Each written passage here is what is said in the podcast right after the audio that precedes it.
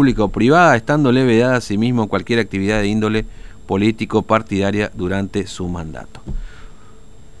En clara contraposición a lo que establece esta ley, la ley 1065, Yaluca hizo aportes al Partido Justicialista. Y como les decíamos, ayer quedó plasmada una presentación ante la, la legislatura provincial justamente de este pedido de juicio político. Por eso está en línea con nosotros el diputado de la Unión Cívica Radical, Juan Carlos Amarilla, que tiene la amabilidad de atendernos. Amarilla, buen día, ¿cómo le va? Fernando lo saluda, ¿cómo anda? ¿Qué tal, Fernando? Muy buenos días, un gusto de saludarlo. Gracias, gracias por su tiempo. Bueno, eh, efectivamente han, han querido, este, o han presentado, digamos, este, este juicio político al defensor del pueblo, Leonardo Yaluca. Sí, eh, en verdad que hace rato lo estamos estudiando, porque todo el público en general, la gente, la sociedad observa este, su comportamiento en la función, o sea, mm. eh, ¿quién no ha advertido de que el, defensor del pueblo se inclina la mayor de las veces en defender los intereses del gobierno y no precisamente los intereses de la sociedad? Eh, él está ahí por, este, porque hay un instituto creado que es justamente la Defensoría del Pueblo y que tiene una función que le encomienda la Constitución, pero también una función que le encomienda la ley de creación. Y la verdad que hemos tenido enormes discrepancias en cuanto al cumplimiento de sus funciones. Eh, y, bueno, un poco queda este, ahora en, una vez más en evidencia mm. cuando uno encuentra en los balances del PJ de que eh, es un aportante regular, porque lo viene haciendo desde hace rato, eh, un aportante regular desde lo económico, para la campaña política. Y justamente esta situación es lo que torna incompatible sus funciones, porque este, devela claramente cuál es la inclinación político-partidaria, que es lo que la ley intenta evitar para quien ejerce la función de defensor del pueblo. Mm.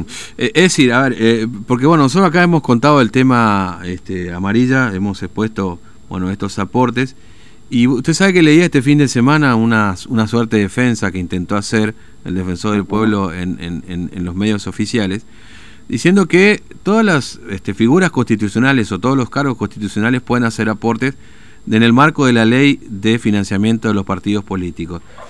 Pero no habla justamente de la ley 1065, que es la ley de la Defensoría del Pueblo, que establece claramente que estas limitaciones sus limitaciones y que esa práctica para él como defensor del pueblo está vedada.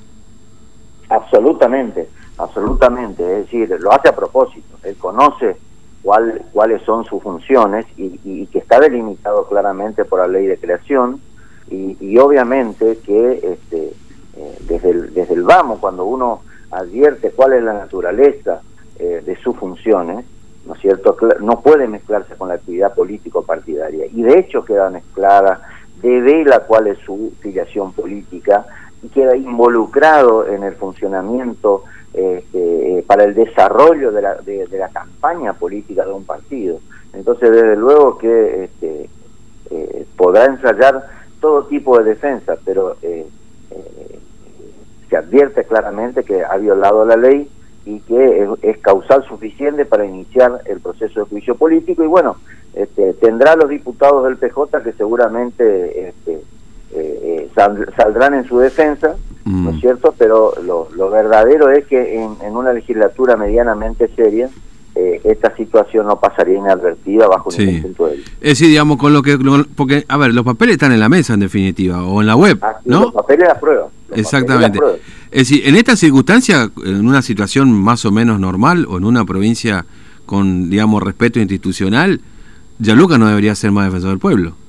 Es totalmente, totalmente. No, no. Desde hace rato él tenía que dejar de, haber sido defensor del pueblo, pero bueno, ha tenido una protección política tremenda, este, eh, pero por supuesto su actuación ha recibido un premio en su momento también con mm. determinados favores del gobierno este, que tiene que ver con asegurarle un, una futura jubilación muy importante, ¿no?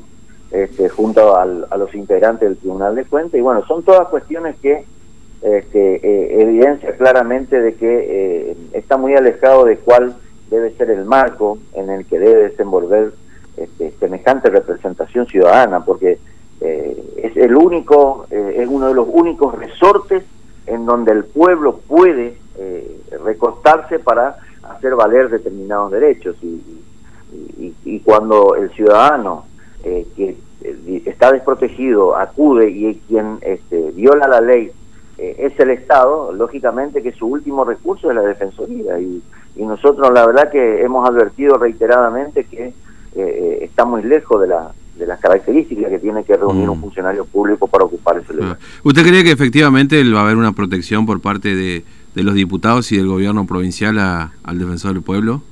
Sí, yo entiendo que sí, porque las quejas que hemos tenido, que nosotros hemos hecho, lo hemos hecho público y reiteradamente. Mm. Y, el gobierno en ese sentido no ha intervenido para decir, bueno, este, nosotros también vemos con preocupación el desempeño de sus funciones y queremos, le hemos pedido que la, la corrija, pero no. Este, ha gozado de la misma protección política hasta acá de la que han gozado determinados funcionarios que este, en su momento han sido seriamente cuestionados. Mm.